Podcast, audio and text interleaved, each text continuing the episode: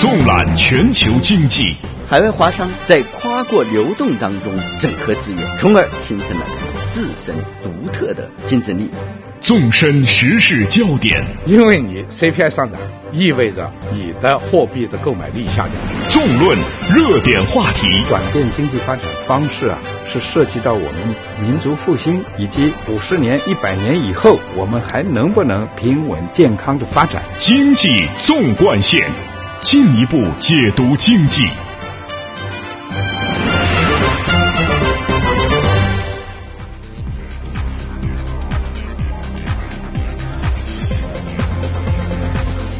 把握中国发展脉动，进一步解读经济。您好，听众朋友，欢迎收听这个时段的《经济纵贯线》节目，我是主持人张毅。您好，我是 Lichi。经济纵贯线继续为您送上权威的信息发布、专家的分析解读，还有中国社会消费最新动向的深入探讨。马上来听一下今天节目的主要内容。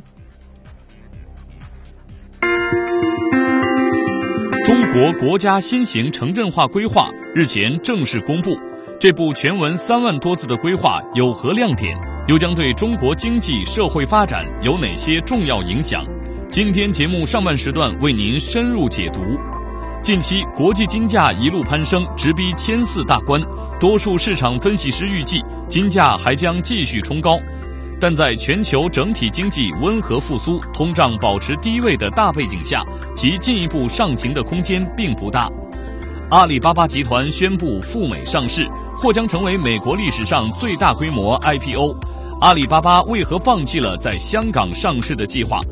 另外，阿里方面表示，条件允许将积极回归国内资本市场。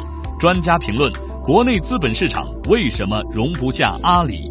本期经济纵贯线与您共同关注。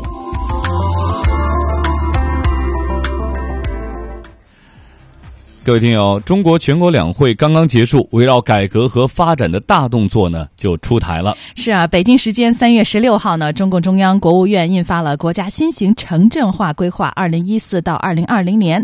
那这份规划呢，全文三万多字，将成为今后一个时期指导中国城镇化健康发展的宏观性、战略性、基础性的规划。那么，也决定着未来七年中国改革的大家伙终于是掀开面纱。那么，这一规划的推出，对市场人气形成明显的提振。三月十七号，大盘呢企稳回升，新型城镇化建设预期带来的城市基础设施建设的提速，因此呢，建筑建材板块涨幅居前。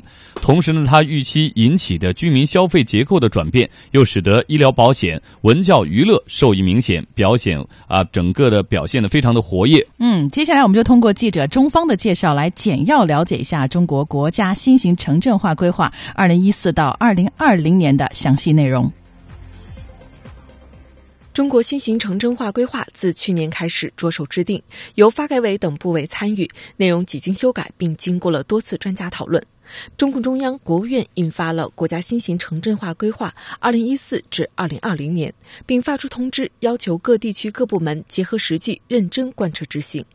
规划提出了积极稳妥、扎实有序推进城镇化的要求和目标，例如常住人口城镇化率达到百分之六十以上，户籍人口城镇化率达到百分之四十五左右，户籍人口城镇化率与常住人口城镇化率差距缩小两个百分点左右，努力实现一亿左右农业转移人口和其他常住人口在城镇落户。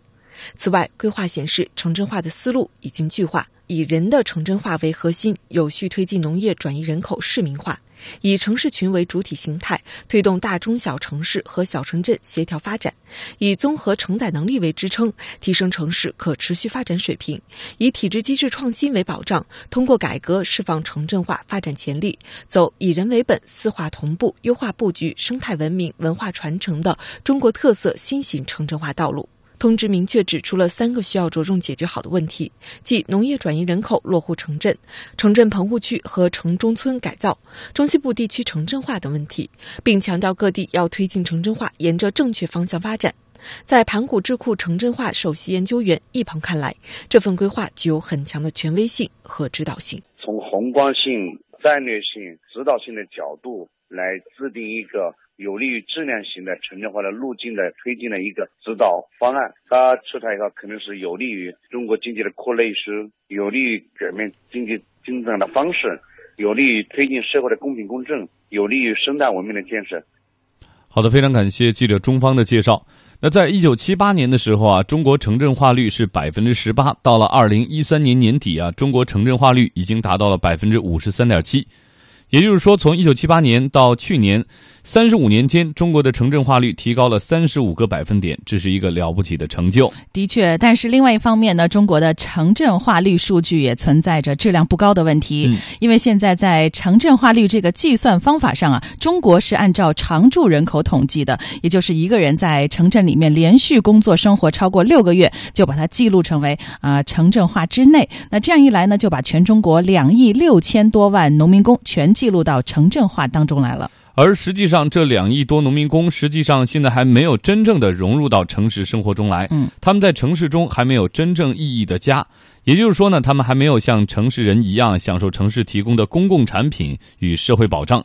所以，李克强总理呢，在二零一四年政府工作报告提出呢，要着力提高城镇化的质量。是啊，这一次新型城镇化规划的正式公布呢，也是意味着中国新型城镇化从谋划阶段进入到了实施阶段。那么，这一次规划的亮点在哪些方面呢？专家要对这份规划有什么样的评价？我们一起来听一下记者肖忠仁、戴山、田威的综合报道。新出台的新型城镇化规划明确提出了有序推进农业转移人口市民化、城镇化格局更加优化、城市发展模式科学合理、城市生活和谐宜人、城镇化体制机制不断完善五大目标。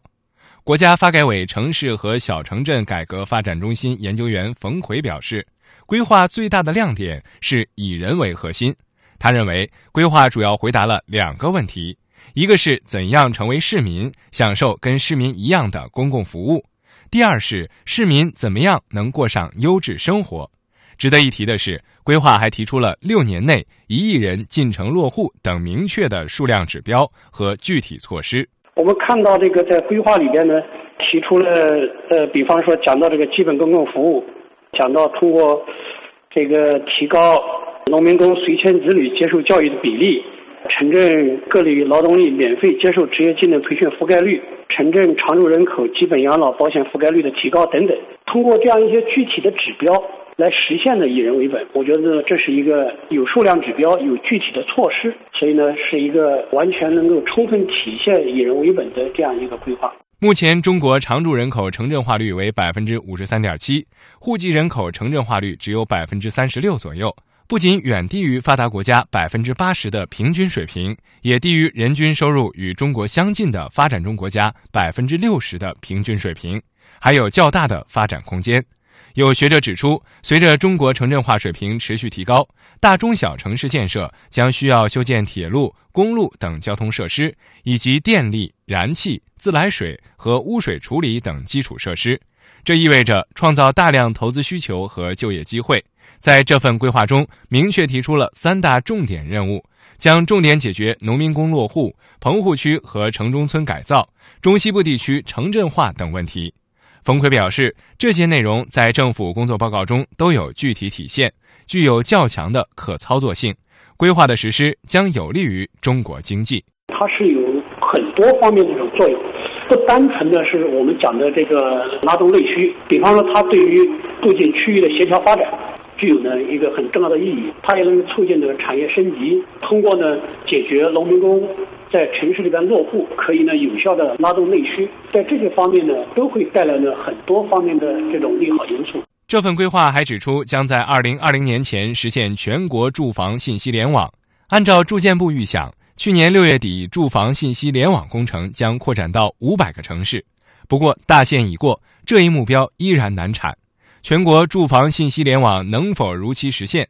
中国国际经济交流中心研究员马庆斌说：“从咱们新一届这个政府上台以后啊，我想我个人感觉，从他们的这个改革的决心啊和力度来看。”呃，应该讲呢，呃，这个目标是可以实现的。这里面最大的一个问题就是说，你这个不动产覆盖面的问题，能不能实现全覆盖？信息的啊真实性，这是最重要的。这个由谁来评判？由谁来监督？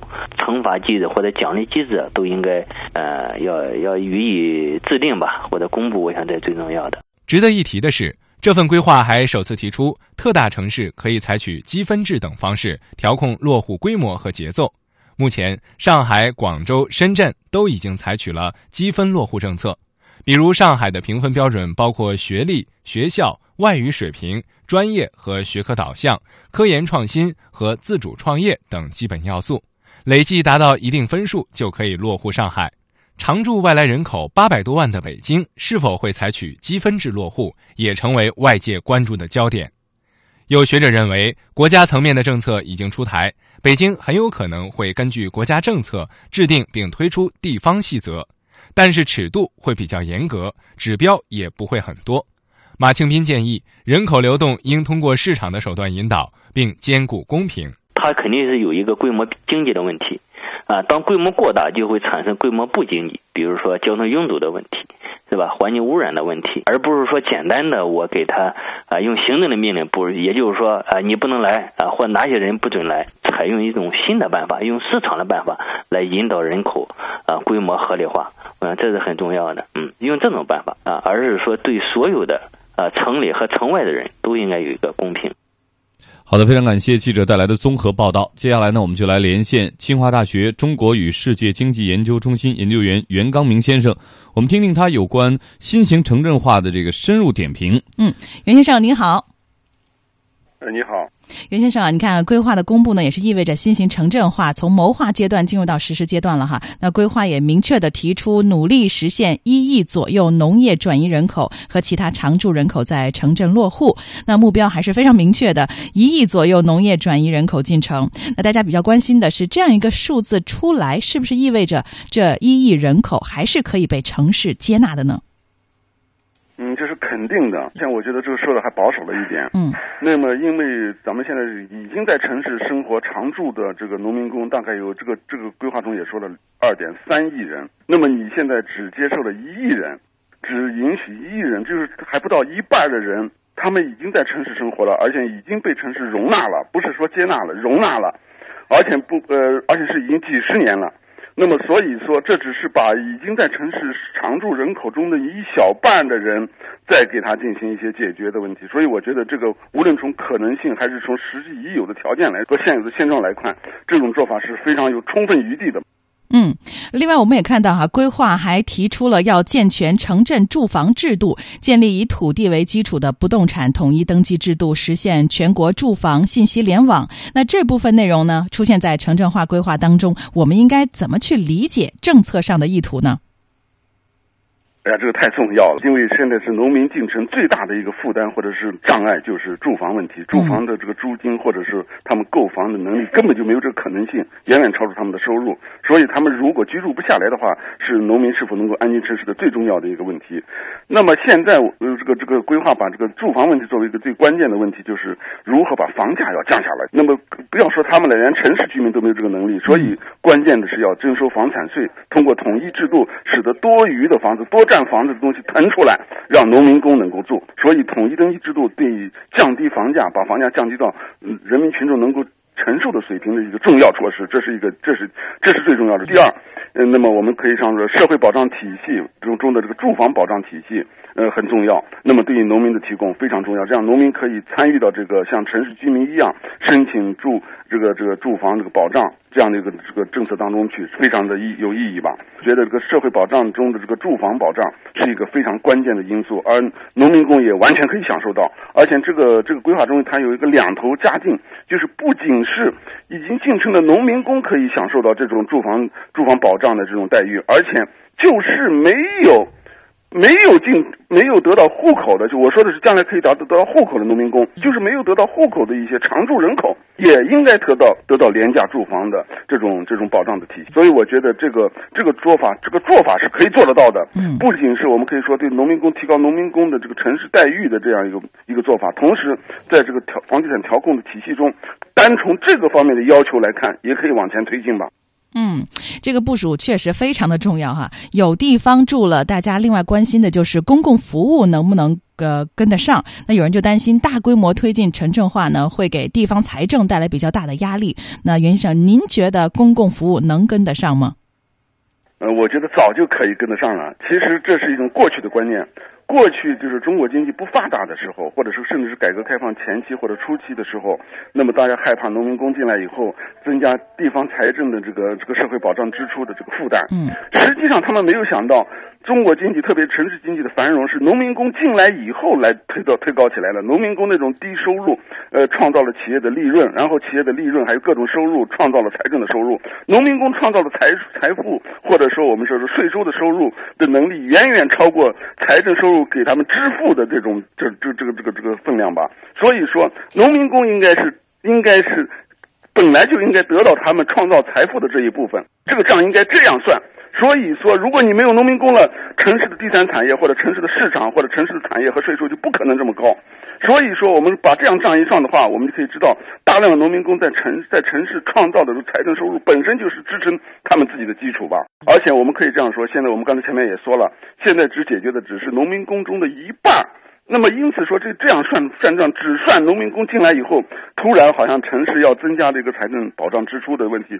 但是你如果反过来，你再考虑一下，如果你不给农民工这个支撑的话，农民工出去的话，你更没有这一步。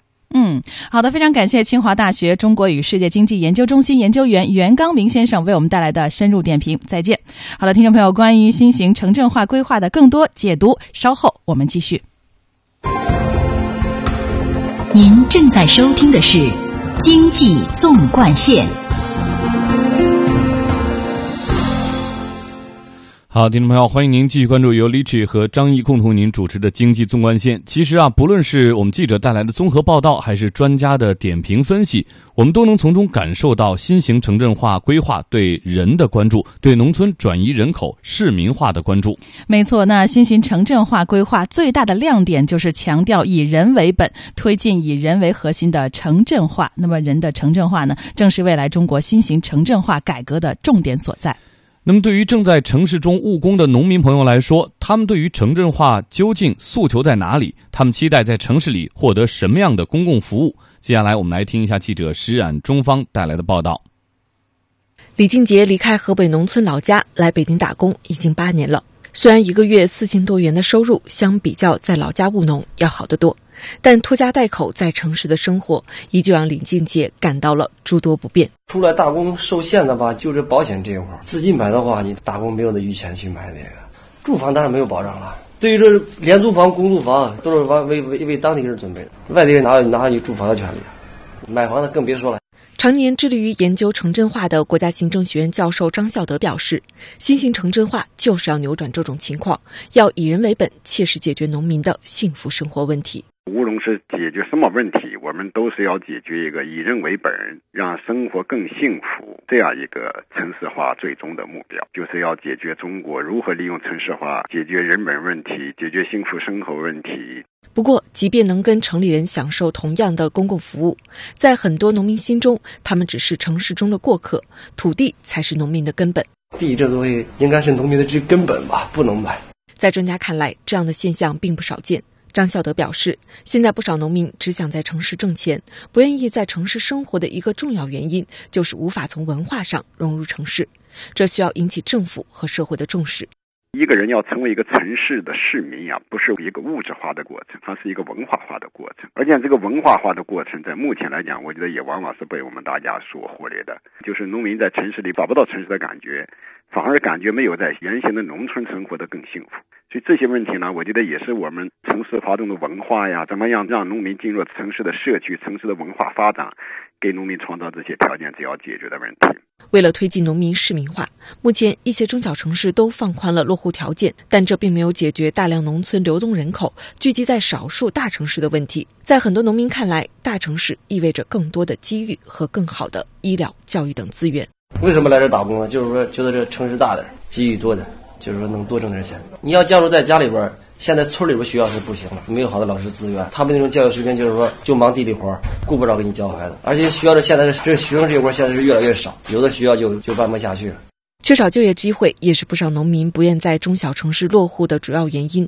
来自安徽阜阳的刘先生在北京开小货车，但是这门手艺在老家的小城市几乎派不上用场。开车你在家里都开小货车，你要搁那阜阳市，你都在了住到市里边，没有没有工作没活干，是是不是坐那干啥呀？这边有人用，给人开一个月也能拿个四千块钱。在城市里，这些进城务工人员的孩子跟其他孩子一样读书玩耍，而不同的是，由于没有城镇户籍，他们能否像其他孩子一样继续在城市里读书成长，却仍然是一个未知数。我爸爸说，很有可能高中回老家。我不想走，找工作，我想当警察，我想在北京。我们看到新型城镇化规划当中提出的保障随迁子女平等享有受教育权利、完善公共就业创业服务体系、扩大社会保障覆盖面、改善基本医疗卫生条件、拓宽住房保障渠道等一系列措施。推进农业转移人口享有城镇的基本公共服务，并要求创新体制机制，建立健全农业转移人口市民化推进机制。嗯，也期待这份规划的落实呢，能够给千千万万，比如像李静杰这样的农民工带来实实在在的好处，能够让他们在城市里有保障、有尊严的踏踏实实的生活，真正的融入到城市的生活当中来。嗯，那么在上半段节目的最后啊，我们再来关注新型城镇化规划的出台会对中国的经济产生什么样的影响？嗯，在刚才的节目当中呢，我们听到中国国家发改委城市和小城镇改革发展中心研究员冯奎，他评价新型城镇化对中国经济是具有很多方面的作用，不单纯是拉动内需，还会对对于促进区域的协调发展、促进产业升级带来很多方面的利好因素。可以预见，新型城镇化规划的出台，城镇化呢将成为未来拉动中国经济发展的重要动力。那么，它究竟会对哪些产业带来发展的机遇？接下来呢，请听记者田威的详细介绍。新型城镇化规划的出台将利好相关产业的发展。首先，从整体上看，推进城镇化建设将需要完善城市基础设施建设，与之相关的上游产业如钢铁、水泥、化工等产业将有用武之地。随着改革红利的逐渐释放，这些行业第一季度的业绩将会有所保障。合理布局城市发展，给中小城镇更多的发展机会，分散大城市人口。通过发展产业，带动人口的集聚，从而促进三四线城市的发展，将既有利于缓解大城市人口、资源、环境之间的紧张管理，也有利于缓解当前三四线城市楼市供过于求的情况，从而分区域分解楼市风险，改善人们居住条件，保障房、廉租房以及棚户区改造等，均将为房地产企业带来一定的机会，缓解其当前资金、项目等紧张情况。其次，城镇化进程的推进是伴随着经济水平的提升以及人们消费能力的提升，居民消费转型将给旅游业、文化娱乐业等相关产业带来利好。近年来，中国出入境旅游人口大增，未来随着人们休闲时间的增多，旅游业将迎来较大的发展空间。而一些具有旅游资源的城市，在城市规划以及主导产业的选择等方面将会有所侧重。最后，城镇化规划的出台将给环保产业发展带来利好，环境质量问题越来越进入人们的视野。中国经济已经走过了高污染、高消耗、低效率的时代，这种发展模式已经不再适合中国社会经济的发展。未来改善环境、加强环保投入、提高居住环境、提高资源利用效率等，将成为经济发展的新要素。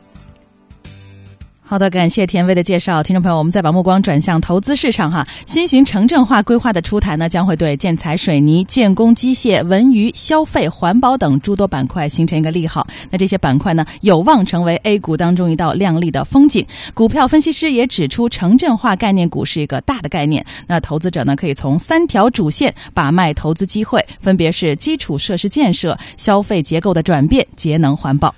今天节目的上半时段，我们关注的是中国国家新型城镇化规划二零一四至二零二零年的出台。那现在呢，全世界发达国家的城镇化率呢，最低是百分之七十八，剩下的基本都在百分之九十以上。显然，中国城镇化率和发达国家相比，还有相当大的差距。嗯，我们也期待新型城镇化规划的落实，能够解决好这些过去的问题，为中国经济的进一步发展点燃助力。当然，我们更期待强调以人为本，推进以人为核心的城镇呃城镇。化啊，能够真正意义上实现，做到有质量的城镇化，让人的城市生活更加美好，营造幸福、公平、生态宜居的环境。对于我们的节目和我们的话题，您有什么建议和想法？我们都欢迎您和我们一起来互动分享。您可以发送邮件到 china at cri dot com dot cn，或者拨打语音留言电话八六一零六八八九二零三六。是的，同时您也可以登录华语广播网 triple w dot chinese radio dot cn 在线收听我们的节目。记得网页下方网友留言处给我们留言。经济纵贯线，期待您的参与。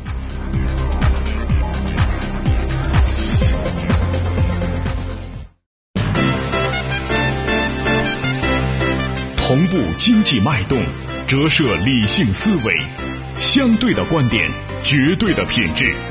经济纵贯线，进一步解读经济。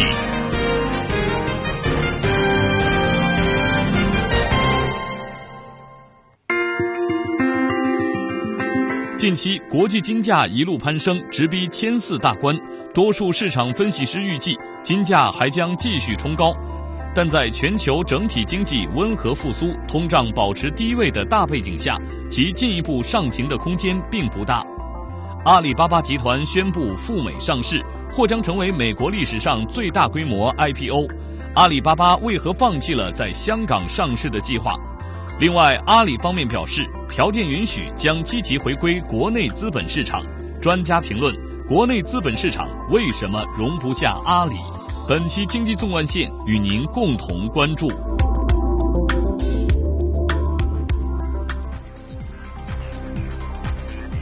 您好，听众朋友，欢迎您继续收听这个时段由李雪和张毅共同为您主持的经济纵贯线。上半时段我们总体的关注了中国的新型城镇化规划。新型城镇化的核心呢是人的城镇化，以人为本。嗯，那接下来我们将把目光呢转向近期一个热点的经济事件啊，国际黄金价格走势。是的。近期乌克兰局势的发展啊，对贵金属的影响呢最为直接。短期来看啊，避险情绪令国际金价呢一路不断攀升。是啊，长期以来呢，我们知道黄金它作为商品，它的供需价格呃供需格局可能是供过于求哈，因为它金属属性当中、金融属性当中，它有避险保值的属性，可能会带来金价的阶段性的上涨机会。但是现在啊，大背景是全球整体经济温和复苏，通胀保持低位，在这么一个背景下呢，它的进一步上行的空间并不大。那多数市场分析师也是预计金价还可以继续冲高，但在能否突破每盎司一千四百美元上是存在争议。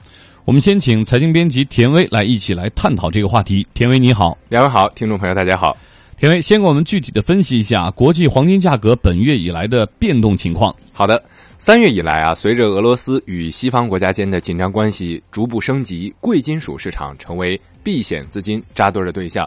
在经历了上周大涨并成功登上上半年高点之后啊，呃，周一也就是三月十七号亚市盘中，国际现货黄金价格交投于每盎司一千三百八十二美元附近，盘中一度突破一千三百九十美元整数关口，连续第四个交易日刷新纪录。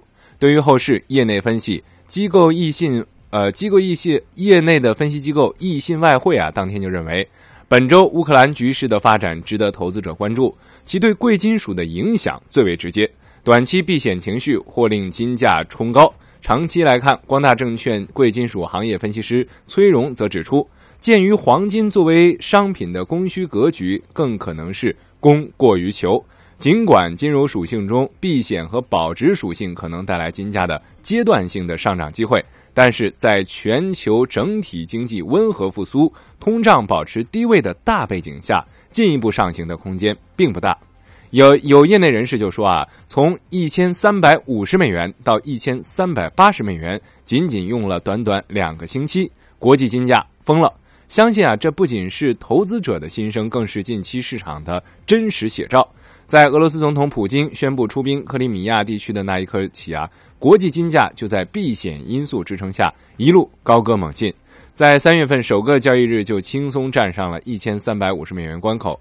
尽管最后几天啊局势有所缓和，但金价并没有出现大幅的回调，反倒在欧盟宣布对俄实施经济制裁之后，一举突破了一千三百七十美元，刷新了去年九月份以来的最高水平。数据显示，过去一周是近一个月以来黄金价格表现最好的一周，单周涨幅约百分之三点一，突破了每盎司一千三百八十美元的水平。年初至今已经上涨了约百分之十四。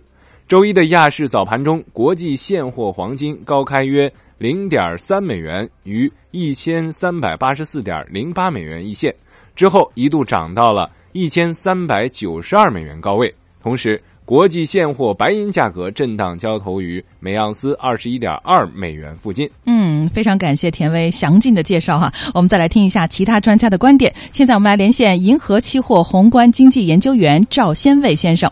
赵先生您好。你好。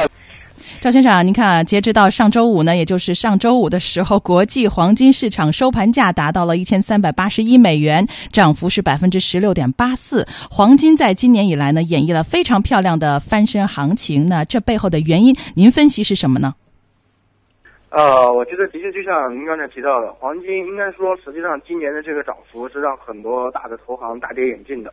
因为实际上在之前的话，很多大的国际上的投行都预测整个二零一三年的、二零一四年的黄金价格会不好，甚至有的人还会说跌破会跌回一千美金。嗯。但是我们看到这一波黄金一直上涨，那么最主要的原因的话，其实有两个。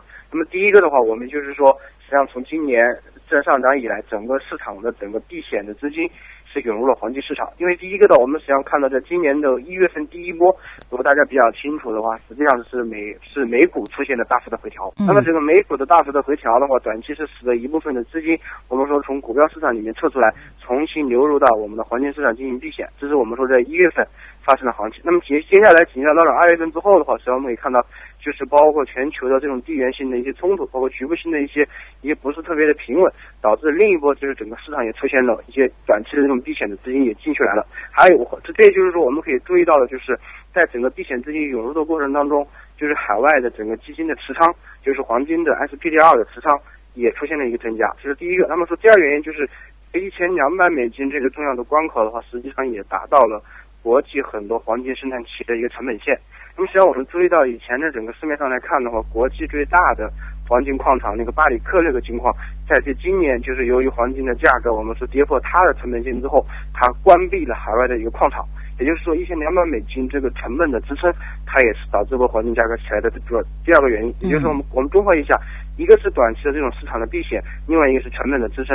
导致了黄金的价格在二零一四年的年初到现在是走出了一个非常好的一个反弹。嗯，另外我们也注意到哈，世界黄金协会呢上周五发布了各国央行一月份黄金储备变化的情况。那除了土耳其因为货币政策变化导致黄金储量变化比较大之外，那一月份各国央行黄金储量变化不大。从央行今年一月黄金储备情况来看呢，央行暂时还没有反手做多，但是最大空军 ETF 今年已经反手做多了。数据就显示。截至上周五，黄金 ETF 持仓量是啊八十八百一十六点五九吨，比起去年年末的七百九十八点二二吨呢，这个持仓量增加了十八吨，增幅是百分之二点五。这个时候，空军 ETF 为什么要反手做多？您看好它的上涨吗？呃，我觉得是这样的。对于这个反手做多的话，其实我们刚才讲过。那么对于这些以黄金作为它整个大的这种机构的一种资产配置而言，其实它更需要的是寻找一种我们说相对的这种就是风险，也就是我们提到的波动性不会那么高，而且收益也比较稳定的资产。然后我们这里面我们就提到，对于这些大的机构而言，他们不仅仅会投资于黄金市场，它会在黄金市场、股票市场、衍生品市场，甚至其他的这些市场都会做资产配置。那么我们这里面谈到黄金，它这种持仓的变化，我们就不得不提到我们刚才实际上提谈到过的美股。那么相对于二零一三年的美股呢，二零一四年的美股的股票市场的走势的话，肯定不如二零一三年那么一马平川。因为二零一三年的美股美股的市场应该说是全世界的市场里面走的最好的。但是呢，我们从无论是基本面还是说整个经济形势不支撑二零一四年的美股这么这样出现二零一三年的行情。那么这是基于这样的话，就会导致二零一四年的我们说其他类的资产，包括我们的股票，包括我们其他的。资产它的波动性会增加，那么在波动性增加的过程当中，实际上对于机构而言，对于基金而言，尤其是一些大的投资机构而言，是不利于它的整个投资组合的。那么这个时候，它反过来一看，哎，黄金这个时候它的这种从整个资产来看，它的波动性相对而言，就是我们大周期上面波动性比较低的情况下，会吸会会吸引资金的青睐。也就是说，导致这一波我们说大的 ETF 基金突然转成转成开始增仓增仓黄金，主要的原因还是其他资产的这种风险性增增加。使得他们不得不在整个资产资产投资组合里面增加一部分相对波动性比较小的资产，来降低它整个资产组合的投资的风险。嗯，黄金 ETF 空翻多啊，这是一个原因。那另外呢，近期受乌克兰地区局势紧张影响呢，国际金价也是气势如虹啊。刚才我们目前呃聊到了呃。金价已经突破了每盎司一千三百八十美元了，一千四百美元关口是近在咫尺。金价涨势给力，让很多投资者也是跃跃欲试。那近年来呢，金店入手实物金条的投资者也是明显增多啊。资金量有限的炒金客呢，啊，则入市做多纸黄金。然而，国国际金价趋势主要由美元，你看，也就是美国经济形势来决定。而二零一三年以来呢，美国经济数据向好趋势是非常明确的。哎，接下来赵先生，您觉得黄金的运行情？况哎，接下来会怎么样？怎么表现呢？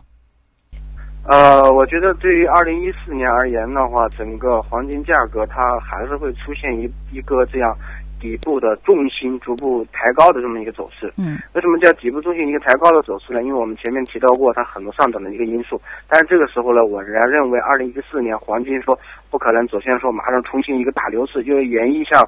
像我们说，像那个二零一一年之前的那种行情，那也不太现实，因为因为也提到过您刚才提到的，就是美国的经济是在逐步向好的，嗯，而且我们另外一个深层次的原因就是，黄金和美元之间、黄金和欧元之间这种货币之间的一种替代关系，实际上我们说在未来是一个整个经济企稳过后，它也会破坏，这我们就是说导致二零一四年黄金不会出现大牛市的一个行情。但是我们讲呢，我们刚才提到过，但是对于黄金整体的二零一四年而言的话，我还是认为不会出现大牛市，但是整个。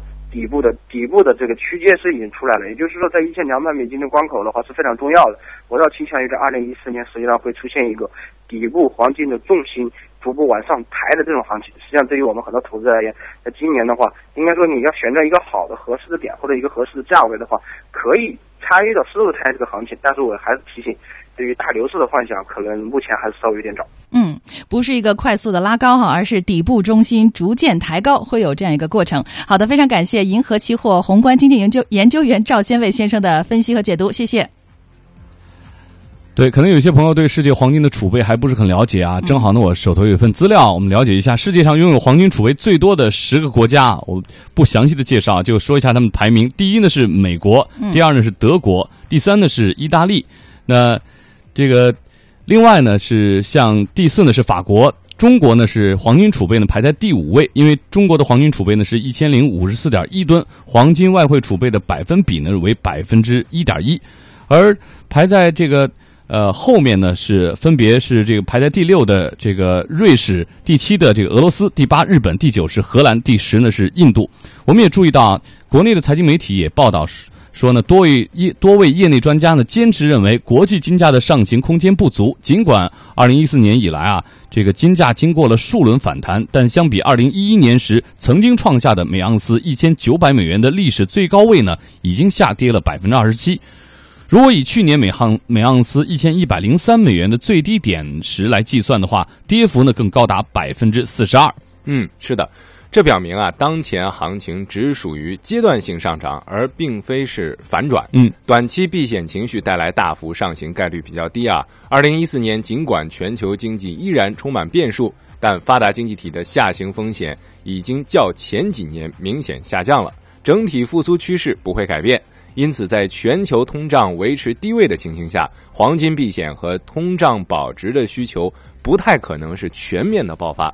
相比之下，在美联储稳步推进 QE 缩减计划的过程中，一旦风险事件平息，黄金资产很可能继续遭受机构投资者的持续疯狂抛售。嗯，所以啊，还是那句老话哈，我们要提醒黄金期货投资者，市场有风险，投资需谨慎。嗯，是。好的，听众朋友，经济纵贯线，稍后我们继续。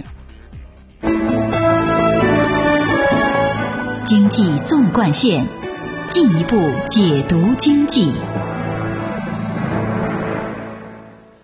好，听众朋友，欢迎您继续收听这个时段由 l i c h 和张毅共同为您主持的经济纵贯线。刚才我们关注了国际黄金价格的走势啊，那接下来我们将把目光转向啊非常热的阿里巴巴宣布启动赴美上市啊。嗯，赴美上市啊是不少中国巨头企业殚精竭虑要做的一件事情。是阿里巴巴集团究竟在哪里上市啊？这件事情也是纷纷嚷嚷了好几年。嗯。那在本月十五号，阿里集团忽然在新浪微博上高调宣布要赴美上市。那么有消息人士就透露，阿里巴巴可能最早将在本月呢向美国证券交易委员会提交上市申请，四月可能在美国上市。是啊，作为承销商的瑞信集团和摩根士丹利集团呢，正在为阿里上市做前期的一些准备工作。那阿里还为自己的上市项目取了一个很特别的名字，叫阿凡达。阿凡达。对，嗯其实阿里巴巴上市的首选地点本来应该是香港，哎，但是为什么阿里最终却放弃了在香港上市的计划呢？是啊，除此之外啊，还有另外一种猜测，是不是和最近中国央行加强对互联网金融的监管有关呢？另外，阿里巴巴的上市对其他互联网企业影响有多大呢？关于阿里巴巴集团宣布赴美上市的更多解读，我们继续邀请直播间里的财经编辑田威带我们来详细的了解一下。嗯，田威啊，有人评论哈、说，对于阿里巴巴来说，赴美上市是一种无奈的选择，一个等不起的选择。哎，这怎么来理解呢？嗯，是有这样的说法啊。根据阿里跟雅虎二零一二年达成的回购协议，如果阿里不在二零一五年完成上市，就没有办法回购雅虎所持的股权。所以说，阿里巴巴不能等了。十五号下午，阿里巴巴通过官方微博发表了一份声明，声明说，阿里巴巴决定启动在美国上市的事宜，以使公司更加透明、国际化，进一步实现阿里巴巴的长期愿景和理想。总结起来就是一句话啊，阿里巴巴决定赴美上市了。嗯，阿里巴巴董事长马云也说过，上市我们是一定要去的，这家公司是肯定要上市的哈。所以十五号呢，阿里巴巴提出了呃赴美上市的消息。有人说这可能将会成为美国历史上最大规模的 IPO，是这样的吗？嗯，有这种可能啊。此前阿里巴巴尝试在港交所上市的时候，募股额就达到了两百亿美元。如果这次赴美上市继续延续这一方案的话，则将突破由 Visa 创造的一百八十亿美元的 IPO 记录，成为美国迄今规模最大的 IPO。那么，为什么阿里巴巴最终放弃在港交所上市呢？因为在港交所上市啊，按照香港同股同权的原则，董事会人选由所有股东提名产生。也就是说，持股不多的马云和管理层并没有对董事会的控制权。当时已经退休的马云提出了阿里集团合伙人制度，也就是由阿里巴巴任命的合伙人去提名董事会的人选，然后交由所有的股东投票，最终通过。阿里巴巴以此希望控制上市之后的董事会。但是遗憾的是啊，香港没有给他开这个先例。嗯，所以香港上市不成，那只有奔美国去了。嗯，那我们知道啊，拥有淘宝、天猫、支付宝、余额宝、阿里云的阿里巴巴集团啊，是目前中国互联网市场的这个巨无霸。那根据彭博社的这个报道啊，十名分析师的平均预期，阿里巴巴估值呢为一千五百三十亿美元，市销率为二十三倍。不过呢，选择这个时间宣布赴美上市，实际上呢引来了猜测。上周五，中国央行下发通知，要求暂停二维码支付、虚拟信用卡等支付业务和产品。央行称呢，相关支付产品的安全性有待完善。互联网金融监管的第一波风暴，让阿里巴巴和腾讯呢猝不及防。这一招会不会影响阿里巴巴的估值啊？才导致其宣布赴美上市呢？嗯，我们来听听有关人士的分析啊。开源证券高级策略分析师杨海就分析说，在美国上市之前，阿里巴巴应该已经运作了很长时间了。他觉得呀，这这些事儿啊，没有必要，呃，没有必然的联系啊，但是多少还是，呃，可能会有一点关联度。因为一方面，阿里可能要考虑自己的市场形象，如果在美能够尽早上市的话，自己的形象和地位也会得到巩固，资产值也得也会得到一定的提升，对它的负面报道影响可能会减少干扰。央行啊，其实这次并不是叫停或者说是完全取消，而是暂停啊。嗯，呃，暂停就有可能在相关的制度完善之后，有可能重新恢复。出于安全性的考虑，我觉得呃，应该对于呃阿里巴巴来说，也不见得是一件坏事儿啊。嗯，那么有不少中国的投资者得知了阿里要赴美上市的消息之后啊，非常的惋惜。嗯，啊，他们说啊，为什么这么具有成长性的好公司不能呃挽留在 A 股呢？呃，下面呢，我们来连线经济评论员林云先生，我们听一听他的解读。嗯，林先生您好。啊，你好，主持人。林先生啊，啊，为什么阿里不能挽留在中国 A 股市场里哈？针对这个问题呢，阿里集团新闻发言人杨磊在前两天也回应了，说如果条件允许的话，阿里还会积极的回归中国国内资本市场。好了，我们现在关心的话题就是条件允许是哪些条件呢？现在又是哪些条件不允许阿里留在中国 A 股呢？我觉得应该有两个原因，一个是国内的水深还不够，这单次呢上次这样的一个规模在国任何的一个先例的，嗯就是说，呃，阿里的体量在 A 股的这样一个水深里头来上市，我觉得难度呢非常大。另外呢，就是国内的监管机制可能对阿里在呃内地上市呢，我觉得也会有一定的这样一定的一个障碍，比如说对盈利的一些滚动的一些要求。另外，阿里呢，我们都知道。虽然说前台人物呢，马云长着一张特殊的中国脸，他百分之六十左右的股权呢是在外呃这个外国投资者手里头的，所以呢，如果中国有所谓的这个叫做什么国际版，可能阿里倒符合那个条件，所以阿里其实不是一个在血统里头是中国的公司，但是在文化里头呢。属于中国的公司，嗯，有点混血儿的感觉哈。所以说，如果中国证监会判定阿里的身份，可能会把它判定为外资。所以说，制度问题呢，呃，大家说才是 A 股和阿里基因不合的根本原因。那这样的问题，您认为在目前应该说还是难以解决的吧？我觉得三年之内呢，有可能解决，所以呢也留出这个余地，就是说美国上市之后呢，它大概不会考虑再在香港上市，意义应该已经不大。但是呢，极有可能还是会回到呢 A 股来上市，因为毕竟呢，阿里呢最大的市场还是要靠中国人来支撑。如果能够回到呢 A 股上市，让 A 股的投资者。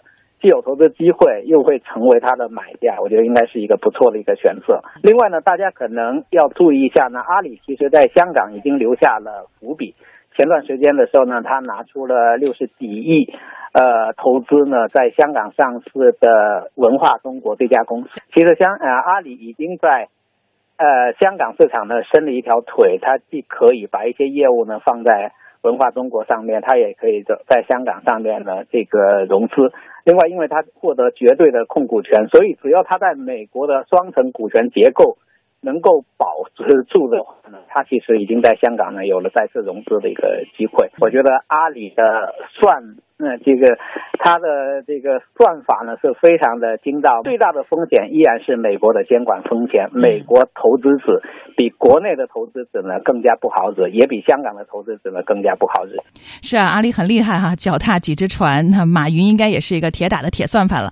好的，非常感谢凌云先生带给我们的评论，谢谢，再见。嗯，听众朋友，欢迎您继续关注由李驰和张毅共同为您主持的经济纵贯线。我们关注阿里即将赴美上市啊。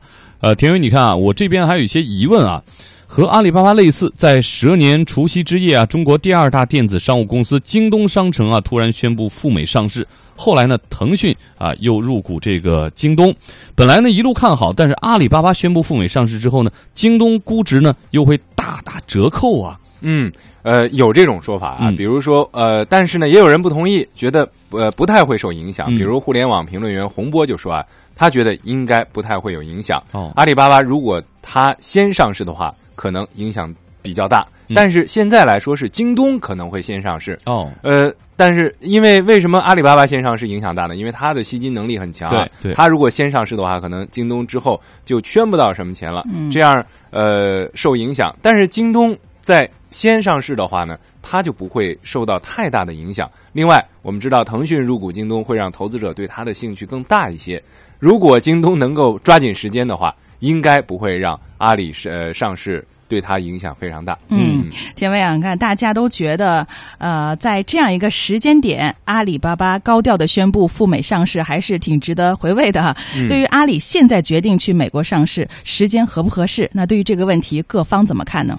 不少专家都认为这其实是一个最佳的时间啊，因为我们看到阿里之前也是大手腾挪啊，做了非常多的上市之前的这些准备啊，可以说是给呃资本市场准备了非常多的美丽的故事啊。另外，我们看到这一年来，国内互联网领域里面其实并购是非常多的。阿里一方面要做自己，要做强自己啊，另外他也要防守，防止这自己的对手超越自己。所以，阿里这次上市既是为了自己，也是为了。阻击对手做一次这个呃做一次这种好的阻击啊！从目前来说，阿里第一，它要上市融资给后来是在准备能量啊，积蓄子弹啊，为下一步的并购再次的做准备。第二呢，他讲了这么多这个美丽的故事啊，他需要在最佳的时间里上市，去美国上市。那么上市之后，我们相信他可以拿到比较多的资金，股东也可以变现。另外一个呀，可以通过资本市场的评估，给他提供一个信用的背书。嗯，所以从总的来看啊，阿里的上市是必须的，美国上市是一个次优的选择。在美国上市，它的双重股权结构呢是顺理成章能够成立，没有任何的障碍。但是阿里会面临新的障碍，就是美国的监管环境。嗯，是啊，阿里的模式在美国来看啊，可能会有一些瑕疵啊，比如说淘宝上面这么多的假货，嗯还有欺诈、水货。呃，对对对，嗯。或者是卖一些违法的东西啊，呃，那这怎么办？在美国来说，这是这是一个很大的法律障碍啊。还有阿里之前他做 VIE 呃股权结构当中，把支付宝单独没有经过股东的这个同意就拿出去了，那么在信用上面也是打了折扣的。我们都知道，美国的做空机制非常厉害啊，嗯。投资者的这索赔机制也是非常厉害，所以阿里它其实现在也是冒着一定的风险去美国上市的。是啊，有风险，因为美国的监管环境很严啊。嗯嗯除了阿里巴巴之外，哈，我们看到今年已经先后有京东、新浪微博等等这些中国互联网企业启动赴美 IPO 了。嗯中国互联网企业是否正在掀起有史以来最具规模和连续性的赴美上市的浪潮呢？那阿里巴巴的上市对资本市场又意味着什么？等等这些问题，有关于阿里巴巴上市的最新消息，经济纵贯线都会为您持续的关注。嗯。对于我们谈论的话题，对于我们的节目，您有什么建议和想法？我们都欢迎您和我们一起互动。您可以发送邮件到 chan at cri dot com dot cn，或者拨打语音留言电话八六一零六八八九二零三六。是的，也欢迎您登录华语广播网 triple w dot chinese radio dot cn 在线收听我们的节目。记得在网页下方的网友留言处给我们留言。经济纵贯线期待您的参与。以上节目言论只代表采访嘉宾个人观点，与本台立场无关。好，今天的经济纵贯线就是这些，感谢各位的收听。明天同一时间我们再会，拜拜，拜拜。